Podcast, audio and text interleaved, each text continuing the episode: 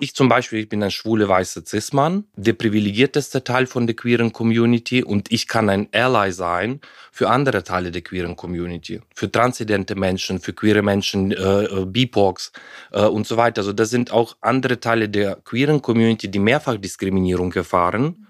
Wir sprechen hier von Intersektionalität und aus dem Privileg heraus können wir uns engagieren.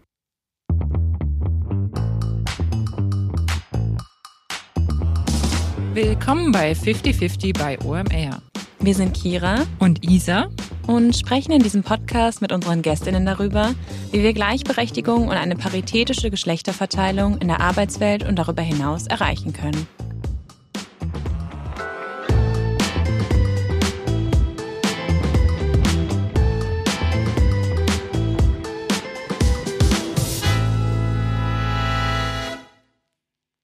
Ja, hallo Pavlo, willkommen im 50-50 Podcast. Wir freuen uns sehr, dass du heute hier bist. Hallo zusammen, vielen Dank für die Einladung. Ja, Pavlo, du bist Founder und CEO von Queer Mentor, Project Lead der queeren Nothilfe Ukraine und auch noch Keynote Speaker. Über all diese Themen werden wir in der nächsten Stunde noch sprechen, aber erst einmal wollen wir von dir wissen, wie geht's dir denn heute? Ähm, mir geht's sehr gut heute. Also ich freue mich immer in Hamburg zu sein. Das ist eine tolle Stadt und äh, immer wieder, wenn ich dann hierher komme, habe ich Glück mit dem Wetter und äh, ähm, das macht mich happy, weil ich krieg mit von Hamburg gibt es ja diese hm. Stereotypen, dass, dass das Wetter hier so trüb ist und ja. äh, jedes Mal, wenn ich hier bin, scheint die Sonne. Muss öfter zwischendurch. Kommen. Ja. Freue mich, ja. Obwohl es heute sehr windig ist, ähm, also für Hamburger Verhältnisse auch ein relativ windiger Tag, aber ähm, ja, ich freue mich auch total, dass du heute äh, zu Gast bist und wir im Studio uns äh, vor allen Dingen auch treffen, weil das ähm, auch eher die Ausnahme ist bei unseren Aufnahmen. Also sehr, sehr cool. Ähm, zu Beginn unseres Podcasts fragen wir immer, wann war denn so bei dir der erste Moment, als du über das Thema Gerechtigkeit nachgedacht hast? Äh, das ist eine gute Frage. Also für mich, ich bin ja in der Ukraine aufgewachsen, damals noch, damals noch in der Sowjetunion und ähm, äh, das Thema Gerechtigkeit ist ja ein Teil von dem von der UdSSR gewesen, also das äh, ein Teil von dem Kommunismus, von dem, von dem Sozial, äh, ähm, Sozialismus. Und ähm, ich bin da drin aufgewachsen sozusagen, also in dieser Ideologie, dass Gerechtigkeit in der Gesellschaft, im, im Staat auch herrscht. Und ähm, ähm, meine erste ähm, Erfahrung mit, mit Ungerechtigkeit, würde ich sagen, also war dann in, ähm, in Teenageralter als ich dann äh, in der Schule ja aufgrund von meiner sexuellen Orientierung Mobbing-Erfahrung hatte und äh, das hat tatsächlich dazu geführt, dass ich mich damit auch tiefer auseinandergesetzt habe und äh, um überhaupt nachzuvollziehen, also was was bedeutet das Gerechtigkeit, Chancengleichheit und äh, wieso manche Menschen dann äh, äh gleich betrachtet und behandelt werden und die anderen nicht. Ja, da steigen wir direkt eigentlich in deine Geschichte ein. Lass uns mal über dein Outing sprechen. Du hast dich das erste Mal mit 17 in der Ukraine geoutet und hast das damals einer sehr guten Freundin erzählt, die dann in Tränen ausgebrochen ist, weil sie Angst um dein Leben hatte. Die Situation hat dich ja nachhaltig geprägt ähm, und du hast es jetzt auch gerade schon erzählt. Und erst fünf Jahre später hast du in Heidelberg deinen Safer Space gefunden. Magst du uns einfach mal mitnehmen und deine Geschichte erzählen, wie das damals so war? Ähm, es war ähm, nicht leicht. Also es war tatsächlich auch, äh, da ich Anfang der 80er Jahre in der in der Ukraine geboren wurde, ähm, bin ich ähm, aufgewachsen ohne Zugang zu Informationen. Also ich glaube, vielen jungen Menschen heutzutage ist es auch nicht immer bewusst, was für ein Privileg das auch ist, äh, freien Zugang zu Informationen zu haben. Ja, also ohne Internet, ohne, ohne Zugang zu Medien, wo dann Aufklärung zu, äh, zu diesem Thema, mhm. ähm, war das relativ schwierig, dann mich selbst einzufinden, meine, meine Stelle, meine eigene Identität auch zu entdecken, geschweige denn sie nach außen auch zu bringen. Und ähm, das war tatsächlich eine der ersten Versuche, dann aus mich herauszugehen, äh, wenn es um meine sexuelle Orientierung geht. Weil zunächst habe ich dann auch gedacht, äh, ähm, alle Jungs um mich herum in der Klasse daten mit Mädchen und müsste ich wahrscheinlich auch so machen. Wurde mhm. dann auch von mir so erwartet. Auch seitens meiner Familie immer wieder fragen, ja, wann bringst du jemand nach Hause, stellst uns vor.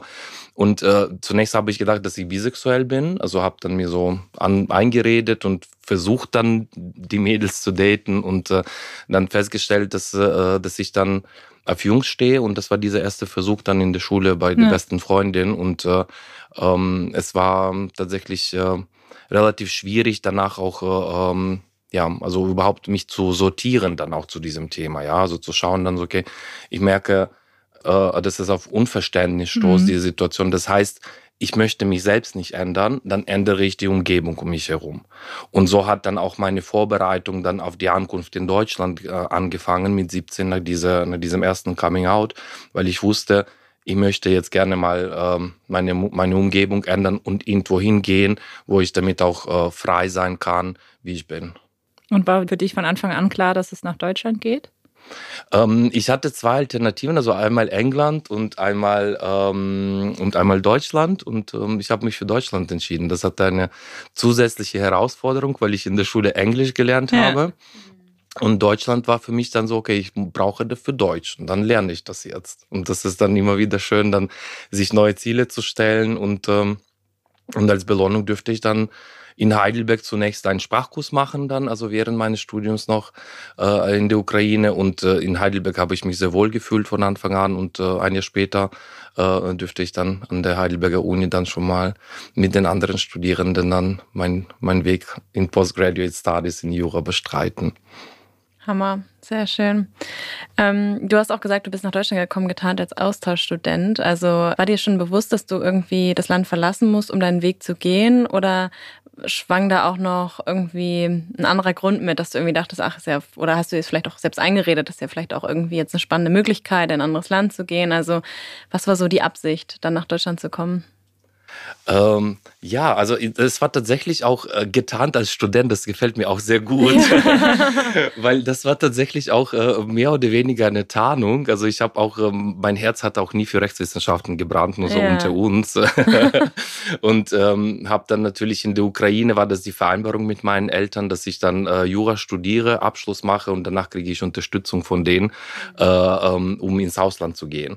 Und dann habe ich dann getarnt als Student, äh, ja, bin hier angekommen und äh, äh für mich ging es dann aber um so viel mehr und das Studium war äh, äh, die Musse, glaube ich, sagt man auf Deutsch, ja. Und alles anderes war dann auch die Belohnung, weil mhm. ich habe zum Beispiel im Theater mitgespielt. Also als Student dann auch bereits dann auf der Heidelberger städtischen Bühne zu stehen, das war auch eine Erfahrung, wo ich gedacht habe, hm, das hätte ich in der Ukraine in der Form mich erstens nicht getraut und auch nicht mal die Möglichkeit dafür bekommen. Warum nicht getraut?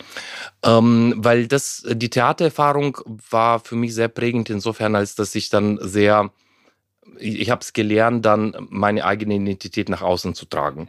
Keine Angst davor ja. zu haben, auch so zu sein, wie ich bin und nicht ständig in diesem Alarmmodus, was auch viele queere Menschen auch erleben. So, äh, wie verhalte ich mich? Wenn ich jetzt in einer Situation bin, wo ich dann nicht sicher bin, kann ich dann ähm, enttarnt werden, kann ich dann auch äh, zwangsgeoutet werden, verhalte ich mich der Norm in Anführungszeichen entsprechend oder bin ich äh, ähm, ja oder bin ich mich selbst? Und ja. da hat das Theater sehr geholfen. Mhm. Und du hast gesagt, ähm, in Deutschland hast du dich eigentlich erst richtig geoutet. Also es gab eine Erfahrung in der Ukraine, die war für dich sehr prägend mit deiner einen Freundin, der du dich anvertraut hast. Und erst in Deutschland hast du dann so ein richtig dein Coming Out gefeiert. Ähm, wie ist denn so der Unterschied zwischen Queer-Sein in der Ukraine und in Deutschland? Siehst du da Unterschiede? Ja, absolut. Absolut. Also es hat natürlich auch sehr viel mit, äh, mit Kultur zu tun. Es hat damit zu tun, dass äh, in der Sowjetunion 70 Jahre lang wurde auch äh, das Thema Diversity als solches, also nicht nur sexuelle Orientierung und geschlechtliche Identität, sondern alle sieben Dimensionen von Diversity so gut wie nicht sichtbar. Mhm. Ja, also für mich war jetzt ähm, als, als so ein Beispiel, also ich kam nach Deutschland in Heidelberg und ich habe dann mir gedacht, im ersten Monat in Heidelberg habe ich so viele Menschen mit Behinderungen gesehen, wie ich noch nie in meinem Leben in der Ukraine gesehen habe. Mhm. Und da habe ich mich gefragt, äh, kann das sein, dass es dann äh, in der Ukraine weniger Menschen mit Behinderungen gibt? Und die Antwort war nein, die sind nur nicht sichtbar. Die leben irgendwo auf der fünften Etage ohne Aufzug und lassen sich dann von den NachbarInnen dann Brot mitbringen aus dem Supermarkt. Und das war für mich dann eine der Erkenntnisse, also was mich, was dazu geführt hat, zu meiner Entscheidung in Deutschland zu bleiben, eine viel inklusivere Gesellschaft und Teilnahme, Partizipationsmöglichkeiten für Menschen aus allen Dimensionen von Diversity. Hm total spannend, weil wir uns oft auch irgendwie Diversity und auch ähm, Gleichberechtigung so im deutschen Kontext anschauen. Und wenn man dann in andere Länder schaut, dann merkt man eigentlich, dass wir auch trotzdem natürlich schon relativ weit sind in Deutschland, ähm, auch wenn es noch ein langer Weg ist. Aber ähm, ja, deshalb mag ich den internationalen Vergleich auch sehr gerne, beziehungsweise es ist total relevant, da auch irgendwie über die Grenze hinaus zu schauen. Absolut, absolut. Und ich finde, das ist auch immer so ein Trade-off. Also auf eine Seite darf man nie aufhören, dann über diese Themen auch zu sprechen. Mhm. Und äh, ich finde es großartig, dass es euch gibt, dass es solche Formate, die äh, die Chancengerechtigkeit, Chancengleichheit thematisieren und immer wieder mit Geschichten dann auch nochmal äh, die Stories dann auch die Menschen erreichen. Ähm, und auf der anderen Seite ähm, zu sagen dann so, okay, wir haben noch sehr viel Entwicklungspotenzial, aber auch nochmal zu schauen, dann so, was läuft schon sehr gut bei uns und was, äh, äh, wofür können wir auch schon mal sagen, das haben wir gut gemacht. Ja. Das hat mir immer wieder mal gefehlt, dann auch äh, ja. hier zu sagen, so, also, wow, und das aus der Außenperspektive, glaube ich, hat da man, sieht man das äh, eher dann wahrscheinlich. Hm. Ja, wahrscheinlich. Du hast ja dann deine Erfahrungen eigentlich jetzt zum Beruf gemacht. Ne? Du hast äh, Queer Mentor 2021 gegründet und dort bietet ihr kostenloses Mentoring, Coaching und Trainings für queere Menschen an. Wie bist du auf die Idee gekommen? Auf die Idee, äh, Startup-Gründer zu werden, äh, bin ich gar nicht gekommen, mhm. sondern das war für mich vielmehr, also der Purpose an der ersten Stelle und an der zweiten Stelle, was brauche ich für die Umsetzung. Mhm. Und vielleicht so ein bisschen wie, ich möchte jetzt nach Deutschland aus der Ukraine, was brauche ich dafür? Ich muss dann Deutsch lernen, ich muss mich bewerben an den Unis.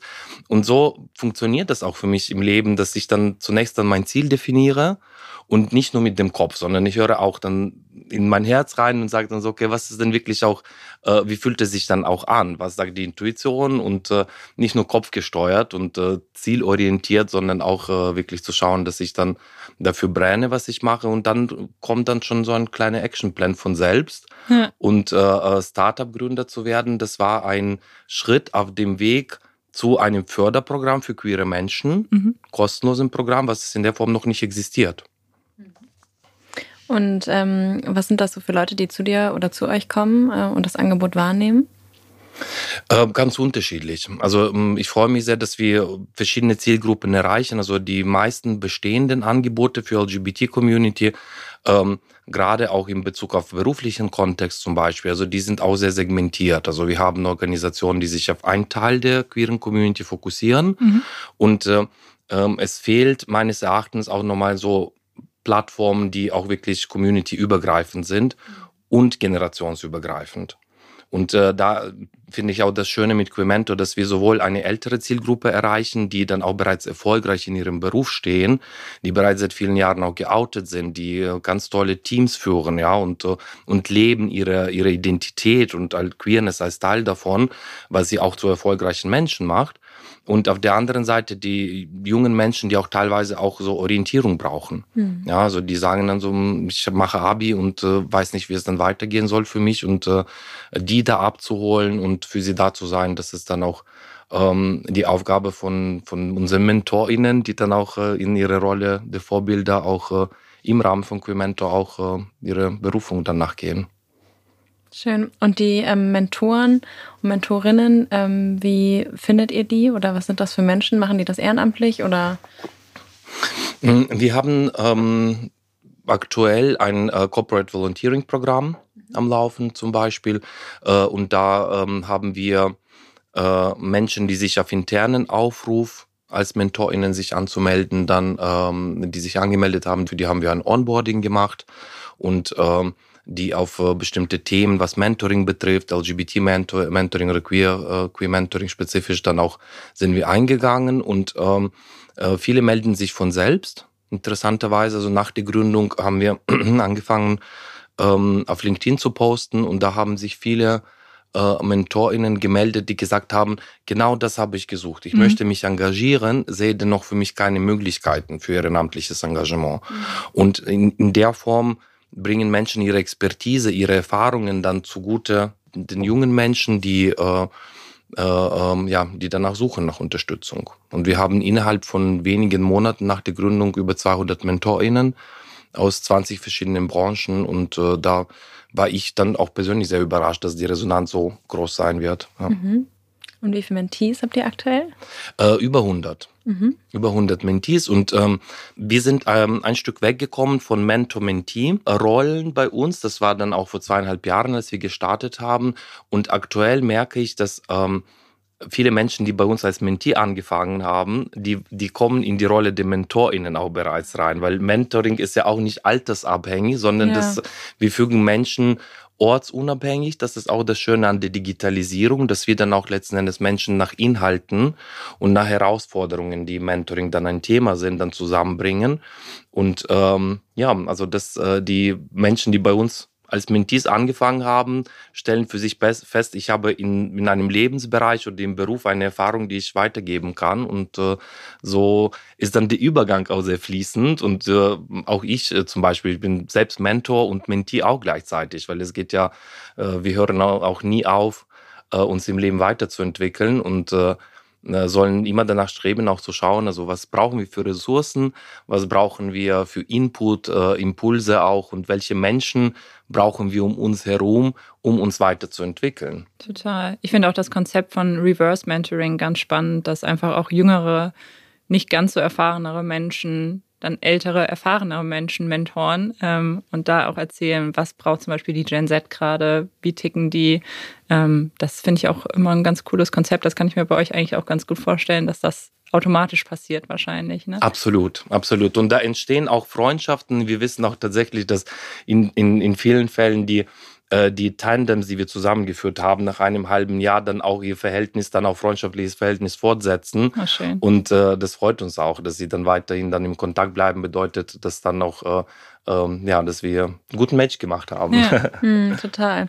Und die äh, Mentees kommen ja, glaube ich, auch viel mit so Herausforderungen im beruflichen Kontext zu euch, beziehungsweise da geht es dann viel darum, so wie bewerbe ich mich überhaupt, ähm, wie sieht es im Job aus, irgendwie, wie finde ich vielleicht auch einen Safe Space, so, vielleicht magst du darauf nochmal ein bisschen eingehen, wie auch vielleicht, oder wie du das gerade siehst, ähm, so das Angebot auch für queere Menschen, so von der Bewerbung bis dann irgendwie im Unternehmenskontext die Angebote, also ich glaube, es gibt Unternehmen, die schon relativ relativ weit sind, die viel ähm, machen in die Richtung, auch ähm, ja, versuchen, sich möglichst inklusiv aufzustellen. Und dann gibt es welche, die vielleicht gerade erst anfangen. Magst du da mal ein bisschen drauf eingehen? Ähm, ja, unbedingt. Also ähm, beim Mentoring generell, was wir mit Quementor anstreben, ist eine 360 Grad Unterstützung anzubieten. Mhm. Die Idee dahinter ist ja keine andere, dass gerade die jungen Menschen, die auch äh, ähm, viele Barrieren haben, Unterstützung bekommen, Tools bekommen, was sie entweder für ihre persönliche Entwicklung brauchen oder für die berufliche Entwicklung. Und jetzt stellen wir fest aus den letzten zweieinhalb Jahren nach der Gründung, dass die meisten Anliegen sich auf den beruflichen Kontext beziehen. Und das hat aber einen Grund meines Erachtens. Also was ich beobachte, berufliche Weiterentwicklung ist für die meisten jungen Queers viel niedrigschwelliger als Persönlichkeitsentwicklung. Das heißt also, wenn wir dann wirklich einen Impact machen wollen, haben wir noch ein großes Stück Aufklärungsarbeit zu machen, um den jungen Menschen auch nahezulegen, was Persönlichkeitsentwicklung bedeutet. Mhm. Also sprich, was sind die Glaubenssätze? Du bist nicht gut genug, die Mutter alle Glaubenssätze, mhm. also da, da, darunter leiden auch die queeren Menschen um noch mehr als Heterosexuelle. Alleine das zu erkennen, ist schon ein Gamechanger äh, für viele Menschen zu sagen dann so, ah, Moment, das ist nicht das, was ich von mir denke, sondern mir wurde das mitgegeben. Von der Gesellschaft, von meiner Familie, von meinen Arbeitskollegen, meiner Umgebung. Und das ist das Empowerment was meines Erachtens auch wirklich nachhaltig wirkt und auch teilweise die, die Leben der Menschen auch verändert. Weil die fangen an, an sich zu glauben und sagen dann so, ey, Moment mal, eigentlich bin ich ganz okay, wie ich bin. Mhm. Und das ist der Moment, wo die Magie passiert, wo die Menschen dann sagen, okay, und jetzt, wo ich das weiß, was möchte ich machen? Wofür brenne ich? Was, was, sind meine, was sind meine Ziele, Vorstellungen? Und da in diesem Prozess auch eine Begleitung zu haben, die diesen Weg schon alleine gegangen ist, also eine Mentorin oder ja. Mentor, das ist dann auch wirklich äh, unbezahlbar. Das klingt auf jeden Fall sehr schön, aber eigentlich auch schade, dass das so vielen Menschen gesagt werden muss, ne? Und dass diese Glaubenssätze so doll aufgebrochen werden müssen. Ähm, schon verrückt. Ihr bringt ja auch die queere Community mit Straight Allies zusammen. Ähm, wie macht ihr das und wie kann man als Straight Ally aktiv werden? Ähm, das Thema Mehrheitsgesellschaft, also habe ich mir mit Queer Mentor gestellt, ähm, als wir die ersten Anfragen von Straight Allies bekommen haben, die sich als MentorInnen engagieren wollten. Mhm. Es war nämlich so, dass ähm, auf einer Seite möchten wir mit Queer Mentor ein safer Space bieten für queere Menschen, die unter sich dann austauschen können. Auf der anderen Seite ein ganz großes Anliegen ist, die Mehrheitsgesellschaft zu erreichen ob mit Aufklärungsangeboten oder ob mit äh, äh, ja die Möglichkeit auch sich zu engagieren proaktiv und äh, dann als die Entscheidung gefallen ist, wir öffnen das auch für Straight Allies, äh, für die MentorInnen, ähm, ähm, hat das auch meines Erachtens auch im Nachhinein eine sehr gute, mhm. weil wir dadurch eine Brücke geschlagen haben. Weil wir eine Möglichkeit geben, auch den Menschen, die als äh, heterosexuell sich identifizieren, äh, dennoch dann wissen, ich bringe bestimmte Assets mit. Wenn ich in einem bestimmten Bereich arbeite, habe ein Netzwerk oder ich habe Erfahrung, dann, äh, die ich gerne weitergebe. Mentoring ist nicht immer äh, auf die sexuelle Orientierung oder Coming Out bezogen, sondern das kann auch sein, wenn eben das Thema berufliche Entwicklung geht, dass eine Person, die eine tolle Coachin ist oder ein Coach, äh, die heterosexuell sind, die helfen dann der jungen queeren Person dann, sich selbst zu finden. Ja, ja auf dem Weg, kriegen dann Unterstützung auf dem Weg und das, ähm, das ist schön, dann auch diese Brücke zu schlagen und ähm, auch zu schauen, dass äh, queere Community mit der Mehrheitsgesellschaft zusammenkommt im Rahmen von Queer. Mhm. Sind das, das dann meistens Personen, ähm, die auch marginalisiert sind auf irgendeine andere Art und Weise vielleicht?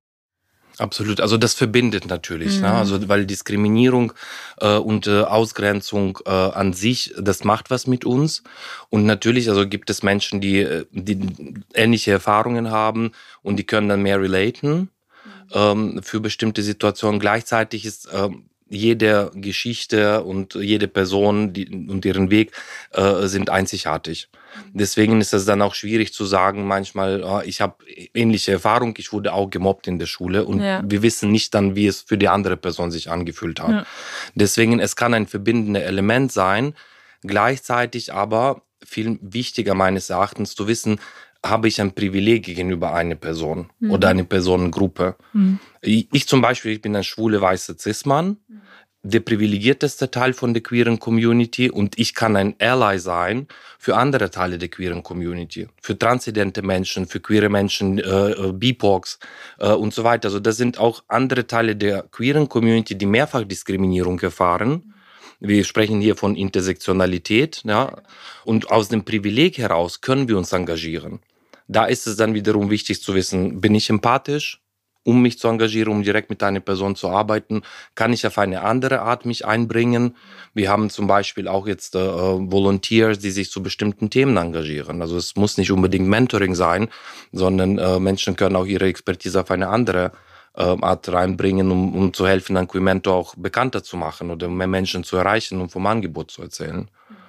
Und ähm, ja, das ist dann auch natürlich aus dem Privileg heraus, aktiv zu werden und was tun für Menschen, die diskriminiert werden, ist äh, meines Erachtens also nicht nur, nur Notwendigkeit, sondern auch äh, eine Pflicht. Und das da, das sage ich bei meinen Keynotes dann auch äh, immer. Und äh, ähm, interessanterweise also sind viele Menschen, die dann auch, wenn sie sich für sich an der ersten Stelle erkennen, ich habe ein Privileg, bekommen sie den Impuls, ins Handeln zu kommen. Ja. Und das ist der Punkt, wo dann Allyship anfängt. Mhm. Unabhängig davon, ob für queere Community, für BIPOX oder für andere äh, äh, Gruppen. Wichtig ist, dass die Menschen wissen, für mich ist es nicht ein Ally zu sein, wenn ich einmal im Jahr zur CSD gehe und mit Regenbogenfähnchen äh, auf der Straße stehe, ja. sondern wie bringe ich mich aktiv ein? Was tue ich und was ist meine Haltung zu den Themen? Ja. Lass uns noch mal ein bisschen über Rainbow Washing sprechen. ähm, ein Begriff, den wahrscheinlich schon mal viele gehört haben. Auch Pinkwashing, Greenwashing gibt's alles. Ähm, genau, ich glaube, wir kennen alle die Regenbogen eingefärbten Logos ähm, zum Pride Month insbesondere. Magst du mal ein bisschen darauf eingehen, wie, wie du das Thema aktuell so siehst, ähm, auch in Richtung äh, vielleicht Entwicklung von den Unternehmen? Also hast du noch das Gefühl, dass viele Unternehmen Rainbow Washing betreiben oder siehst du schon echtes Engagement? Und wie kann man das auch vielleicht auch als außenstehende Person erkennen? Also wenn man sich jetzt für einen äh, Arbeitgeber interessiert und ähm, dann erstmal irgendwie ein paar Themen oder ein paar Social Media Posts zu, zu Pride sieht und dann irgendwie ein eingefärbtes Logo, mag man ja vielleicht erstmal denken, ach cool, der Arbeitgeber engagiert sich, aber wie identifiziert man, ob es wirklich ernst gemeint ist? Gute Frage, eine komplexe Frage natürlich.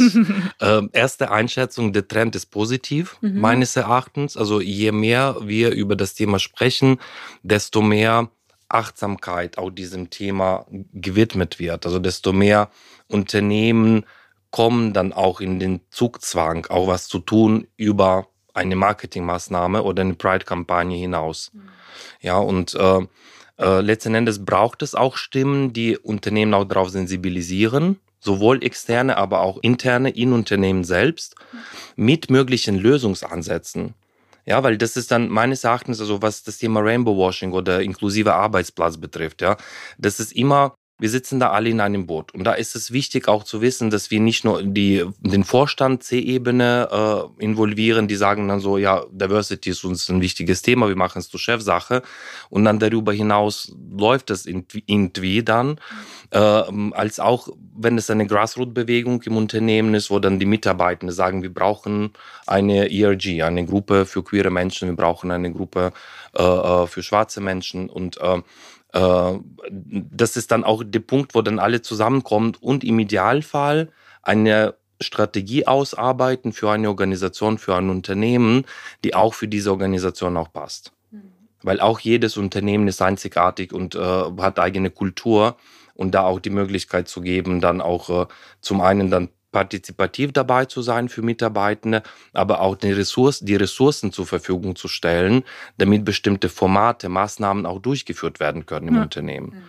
Und erst dann, meines Erachtens, darf man dann in der Marketingkampagne, in der Kommunikation dann auch nach außen zu gehen, wenn man das entweder vorhat und ganz konkret auch geplant hat oder bereits in der Umsetzung ist, das Engagement für, die, für eine bestimmte Community. Mhm. Ja. Siehst du da gerade schon Vorreiterunternehmen? Ich kann aus Erfahrung sprechen ähm, mit Quimentor und zwar ähm, darf ich Firmennamen nennen. Ja, also, zum Beispiel, wir arbeiten mit Hayes zusammen, mit dem Personaldienstleister. Ja, ja. Mhm. Und ähm, Anfang des Jahres haben wir ein Pilotprojekt gestartet, das es auch noch in, so in der Form nicht gab. Und das ist ein Corporate Volunteering Programm. Mhm. Und äh, ähm, wie ich auch vorhin erwähnt habe, so wir haben eine Möglichkeit durch das Unternehmen die Mitarbeitenden mit ins Boot zu holen und sie engagieren zu lassen. Mhm. Ja, und das heißt also, das Unternehmen spielt da eine, eine Vermittlerin-Rolle und ermöglicht den Mitarbeitenden in ihrer Arbeitszeit ehrenamtlich für junge Queers dann sich zu engagieren. Ja. Und das zum Beispiel also ein Modell, bei dem zum einen eine gemeinnützige queere Organisation dabei ist, die direkt dann auch mit den mit den äh, ähm, jungen Queers arbeitet und die unterstützt das Unternehmen und äh, die Mitarbeitenden vom Unternehmen. Und das ist eine Win-Win-Win-Situation. Mhm. Und das würde ich mir wünschen, dass immer mehr Unternehmen dann auch so dieses, äh, das Bewusstsein und das Gefühl auch dafür bekommen, was wäre denn für uns ein guter Fit. Es gibt in jeder Region tolle, queere, gemeinnützige Organisationen, mit denen in Kontakt zu treten, zu fragen, was sind eure Bedürfnisse. Vielleicht ist es eine Gestaltung der Webseite für diese Organisation oder Support bei der Strategie für Social Media oder eben dann Mentoring-Programme. Aber das äh, würde ich mir mehr wünschen, mehr Unternehmen wünschen, vor, also die, die wie Hayes dann auch äh, äh, nach Wegen suchen und in, keine Angst davor haben, in die Umsetzung zu gehen. Ja. Das ist dann auch meines Erachtens ein anderes Thema, wo viele Unternehmen dann Barrieren sehen, weil sie Angst haben, was falsch zu machen, falsche Pronomen zu benutzen, noch nicht fit genug zu sein in de, im queeren Vokabular. Deswegen fangen sie mit dem Thema gar nicht an erstmal. Und das ist dann wiederum, also Stillstand ist, ist, ist Rückstand. Da lohnt es sich auch wirklich dann bewusst aus der Komfortzone zu gehen. Und dafür gibt es Menschen wie auch äh, ähm, Emre, wie viele andere, also die auch bei euch im Podcast waren, die die Aufklärungsarbeit machen, die Unternehmen an der Hand nehmen äh, und, und denen helfen dann auch äh, ihre Lösungsansätze ja. zu finden bei den Themen. Jetzt haben wir ja über die Unternehmensseite gesprochen. Was ähm, sind dann, was gibt es denn für Maßnahmen, um die queere Community bei der Arbeit zu unterstützen, also die Mitarbeitenden in Unternehmen? Also das Wichtigste ist natürlich ähm, das Thema Belonging, mhm. Zusammenhalt, äh, Zusammengehörigkeitsgefühl. Äh, Menschen, die ähm, aufgrund von bestimmten Merkmalen Diskriminierung erfahr erfahren, ähm, die tragen diese Erfahrung mit sich ihr Leben lang.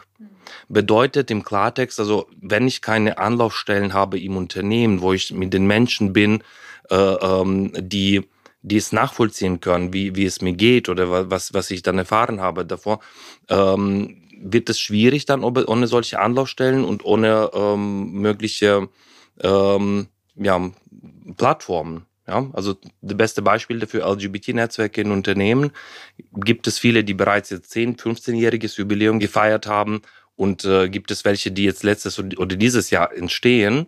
Und äh, da ist es spannend zu sehen, dass, äh, dass da eine Entwicklung auch dahinter ist und dass immer mehr äh, solche äh, Netzwerke dann auch zustande kommen, weil Menschen sich dann einbringen möchten und suchen dann auch nach, äh, nach Austauschmöglichkeiten. Und ja. da gibt es etwas, eben diese Bestreben, diese Vision nach Chancengerechtigkeit, nach safer Spaces und äh, da kommen ähm, ja durch die Impulse dann entstehen, entstehen die Plattformen. Mhm. Und lass uns noch mal ein bisschen auf andere Ebenen eingehen. Ähm, was würdest du dir wünschen von der Gesellschaft oder vielleicht auch von der Politik in Bezug auf den Umgang mit queeren Menschen und vielleicht auch, ja, dass ähm, das Angebot geschaffen wird, dass diese Menschen sich einfach wohlfühlen in unserer Gesellschaft? Große Frage. Äh, große Frage, äh, tatsächlich auch viele Antworten, ja, und, äh, und das ist dann auch äh, ähm, an die Gesellschaft wäre mein größter Wunsch wahrscheinlich dann auch wirklich ins aktive Allyship zu gehen. Ja, also wenn wir jetzt über LGBTQIA sprechen, äh, gerade da auch zu den Thematiken auch sich zu informieren an der ersten Stelle und auch nochmal zu schauen, so wie kann ich mich dann engagieren, wie kann ich mich einbringen und ähm, ähm, an, an die Politik mit Sicherheit auch mehr äh, Maßnahmen für die Selbstbestimmung. Also das äh, letzten Endes, also gibt es auch große Diskussionen, also Ehe vor alle Ehe für alle war ein großer Meilenstein für die queere Community mit Sicherheit. Dennoch haben wir dann noch, noch einiges nachzuholen äh, in Bezug auf Selbstbestimmung und in Bezug auf, ähm, auf Gleichstellung auch. Ja. ja. Ich habe noch mal eine ganz andere Frage. Oder beziehungsweise nicht ganz anders, aber ein Thema, über das ich sehr lange nachgedacht habe, weil ich gerade im September war ähm, die erste Hochzeit, wo zwei Freunde von mir geheiratet haben. Und der eine von den beiden hat sich auch erst vor vier Jahren geoutet. Dementsprechend war das auch sehr emotional alles. Und sein Vater hat dann erzählt, dass er ähm, ein Urbayer, ähm, das für den, glaube ich, auch eine schwierige Zeit, aber er hat sich sehr viel mit dem Thema auseinandergesetzt und hat dann erzählt, dass er sehr lange darüber nachgedacht hat, was ist eigentlich normal. Und Heterosexualität wird bei uns ja als normal erachtet und alles andere soll geoutet werden. Und dann habe ich auch super viel über das Thema, was ist normal und wer muss sich outen, drüber nachgedacht. Meinst du, in den nächsten fünf bis zehn Jahren muss sich niemand mehr outen und es ist einfach normal, dass jeder die Sexualität hat, die er halt hat und fühlt? Das, das wäre mein großer Wunsch natürlich. Also das wäre ähm, das ist auch ein Ziel, worauf wir mit Quimento und viele andere Organisationen und Menschen auch arbeiten. Äh, und ähm, Normalität ist ein Begriff, der auch relativ schwierig ist in meiner Wahrnehmung, weil die Mehrheit bestimmt noch keine Normalität genau. im Grunde genommen, ja, weil das ist dann also eine, äh, eine Normalität sollte die Vielfalt sein ab dem Moment, wo wir wissen, dass Diversity eine Norm ist für unsere Gesellschaft, wenn wir wissen, dass jede, äh, jede Person bei uns dann auch das auch akzeptiert hat, ja, und respektvoll damit umgeht, nicht toleriert, ja, weil das ist dann auch sehr viel wird auch thematisiert. Ich bin tolerant, habe ich jetzt neulich auch einen, einen, einen Mann getroffen, der sagt dann zu mir, äh, ich bin tolerant, ich tue den Schwulen nicht, solange sie mir nichts tun. Und dann ist es, und der ist der Meinung, dass er sehr tolerant ist, ja, also dass ja. er schon Diversity, äh, äh, ja, also verinnerlicht hat. Und, und meines Erachtens, also wenn wir dann wirklich es schaffen, dann äh, ähm, eine Selbstverständlichkeit im Umgang mit Vielfalt zu etablieren, und die strukturell, auch institutionell, auch überall dann auch äh, äh, repräsentiert wissen, das wird dann der Punkt sein, wo, wo, wo es kein Coming Out mehr notwendig sein wird. Ne. Und Coming Out ist per se ist ja auch nichts anderes als äh, ich erkenne einen Teil von meiner eigenen Identität und ich gehe den Schritt nach außen darüber zu kommunizieren. Mhm. Heterosexuelle Menschen haben genauso Coming Outs. Es kann auf eine andere Eigenschaft bezogen sein. Es kann auf eine Charaktereigenschaft bezogen sein. Es kann auf Vorlieben bezogen sein. Ja, und äh, letzten Endes, also es ist ja nichts anderes, als zu sagen dann so, das macht mich aus. Nicht tabuisiert zu werden dann oder nicht stigmatisiert zu werden darüber, das ist dann wiederum dann die Angst, die das damit mit Coming Out dann negativ in Verbindung bringt. Mhm. Ja, und warum, wenn eine Person sagt zu mir, äh, äh, hi Pablo, ich bin introvertiert, stigmatisiere ich diese Person nicht. Sage, no, okay, fein, dann kann ich damit umgehen, dann kann ich die besser einschätzen, ich lerne dich kennen. Und wenn eine andere Person zu mir sagt, ich bin schwul oder ich bin lesbisch, warum haben manche Menschen die Reaktion, oh, du willst was von mir? Oder, äh, ne, oder, oder äh, weiß ich nicht, wie soll ich dich jetzt ansprechen? Bist du Mann oder Frau und so? Und da entstehen tausend Sachen, weil die viele Menschen in Panik geraten. Ja, ja. Weil für die es noch keine Normalität ist im Umgang mit diesem Teil der Identität. Ja. Und je mehr wir dann solche Formate, solche Podcasts wie heute auch drehen, desto mehr Menschen ähm, erfahren darüber und desto mehr ist es dann auch ja. äh, Normalität, wenn man so will. Ja, danke. Das ist so schade, dass es irgendwie immer so, ähm, ja, auch Angst dann miteinander im Umgang entsteht. Oder auch, was du eben erwähnt hast, dass Arbeitgeber dann Angst haben, ein bestimmtes Thema anzugehen, weil es komplex ist und weil es eben noch nicht anscheinend noch nicht genug Wissen auch darüber gibt, ne? Weil, also selbst uns geht so, wir beschäftigen uns jetzt auch irgendwie seit ein paar Jahren mit Themen rund um Diversity und wir lernen jeden Tag dazu. Ähm, es entwickelt sich ja auch so viel. Und das ist aber auch okay und das muss man sich aber auch erstmal eingestehen. Aber ich, eigentlich ist es ja viel schöner, offen zu sein und erstmal zu sagen, okay, ich, ich möchte mich verbessern und ich möchte irgendwie auch von unterschiedlichen Menschen lernen und ähm, ja, für eine inklusivere Gesellschaft sorgen. Ähm, aber es ist echt auf vielen Ebenen einfach noch so angstbesessen, so Fehler zu machen oder und dabei entsteht auch diese Angst bei uns im Kopf, ja. Also das ist ja. dann, wir brauchen auch diese Angst nicht zu haben, weil letzten Endes ein banales Beispiel, was ich sehr oft auch mitkriege, auch durch die Zuschriften, äh, dass die Menschen sagen, ich bin nicht souverän genug im Umgang mit Pronomen. Mhm. Ich weiß nicht, ob ich dann lieber so und so schreiben darf oder nicht, wenn die Person sich nicht binär identifiziert. Und da ist es dann auch die Antwort ganz einfach. Frag einfach. Mhm. Ja, also da, da, kannst du auch nichts falsch machen, wenn du neugierig bist und wenn du eine Person begegnest und sagst dann so, hi, ich bin Pavlo, wie heißt du? Ist genau das Gleiche. Wenn wir das Gleiche auch übernehmen, dann auf die Person und sagen dann so, hey, meine Pronomen sind hierhin, was sind deine Pronomen? Mhm. Dann weißt du es auch für den nächsten Schritt und wenn man Fehler macht, dann kann man sich auch entschuldigen und äh, es nicht groß thematisieren in der Regel sind das die Menschen, die dann auch nicht ein Teil der Community sind, die daraus ein viel größeres, äh, viel größere Situation machen und ja. ein größeres Drama als die queeren Menschen selbst. Ich glaube, wenn wir es dann schaffen, dann neugieriger zu werden, empathischer zu werden und auch zu den Fehlern auch zu stehen und zu sagen, ich bin deswegen nicht ungebildet, wenn ich einen falschen Pronomen benutzt habe bei einer Person oder nicht weiß, wofür I in LGBTQIA steht. Äh, das ist auch, äh, äh, ja, wird ein sehr großer Durchbruch, glaube ich, für unsere Gesellschaft sein. Ja, ja. Wir kommen schon zum Abschluss. oh wow. ähm, wir haben schon sehr, sehr viel ähm, jetzt von dir gelernt und gehört und am Ende fragen wir immer, was wären denn so deine Top 3 Ideen, um dem Ziel 50-50 oder auch generell mehr Gleichberechtigung, mehr Gerechtigkeit näher zu kommen? Mm. Also zum einen mit Sicherheit Möglichkeiten des Engagements und das Bewusstsein dafür, egal wo ich bin, in welcher Organisation, äh, in welcher Gruppe ich bin aktuell, ähm, achtsamer mit anderen Menschen umzugehen. Mhm. Und da spreche ich wirklich davon, dass wir, äh, äh, dass wir eine inklusivere Gesellschaft gestalten, einen inklusiveren Arbeitsplatz, ab dem Moment, wo wir dann auch äh, uns bewusst werden, dass Mikroaggressionen auch entstehen in einem Nebensatz. Mhm. Ja, und je achtsamer wir sind in unserer Kommunikation, in unserer Denkweise, desto inklusiver sind unsere Arbeitsplätze und unsere Gesellschaft. Das wäre wahrscheinlich das, das eine.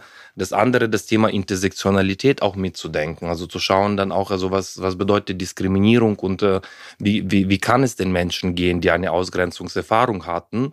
Und aus dem Bewusstsein heraus auch zu schauen, dann, wissend, ah, das sind Menschen, die womöglich eine traumatisierende Erfahrung hatten. Wie kann ich es vermeiden, dass die Person retraumatisiert wird in einer oder anderen Situation? Ja, also das äh, war der zweite und, die, und der dritte Punkt ist wahrscheinlich äh, äh, ganzheitliches Denken, also was die Themen betrifft. Also wenn wir äh, in Unternehmen vor allem auch nicht nur Marketingabteilung mit der Kommunikation betrachten oder CSR-Abteilung für Corporate Social Responsibility äh, oder HR-Abteilung, sondern alle zusammen in einem Boot. Und sehr oft haben verschiedene Departments eigene Ziele, eigene KPIs, die sie verfolgen. Wenn wir es schaffen, dann projektweise zu denken, ja, dann wird es meines Erachtens ein großer Schritt Richtung Chancengerechtigkeit. Ja, danke dir für die ganzen Impulse. Wir haben sehr viel gelernt und ja, danke für deine Arbeit, die du leistest. Das ist echt wahnsinnig, was du alles schon geschafft hast. Wir werden dich weiterhin verfolgen. Dankeschön. Und danke, dass du unser Gast warst. Danke, Pablo. Danke, ganz toll, hier bei euch gewesen zu sein und äh, ähm, die Gastfreundschaft und äh, ja, habe wirklich mich sehr wohl bei euch gefühlt und danke für die Möglichkeit. Das freut uns sehr.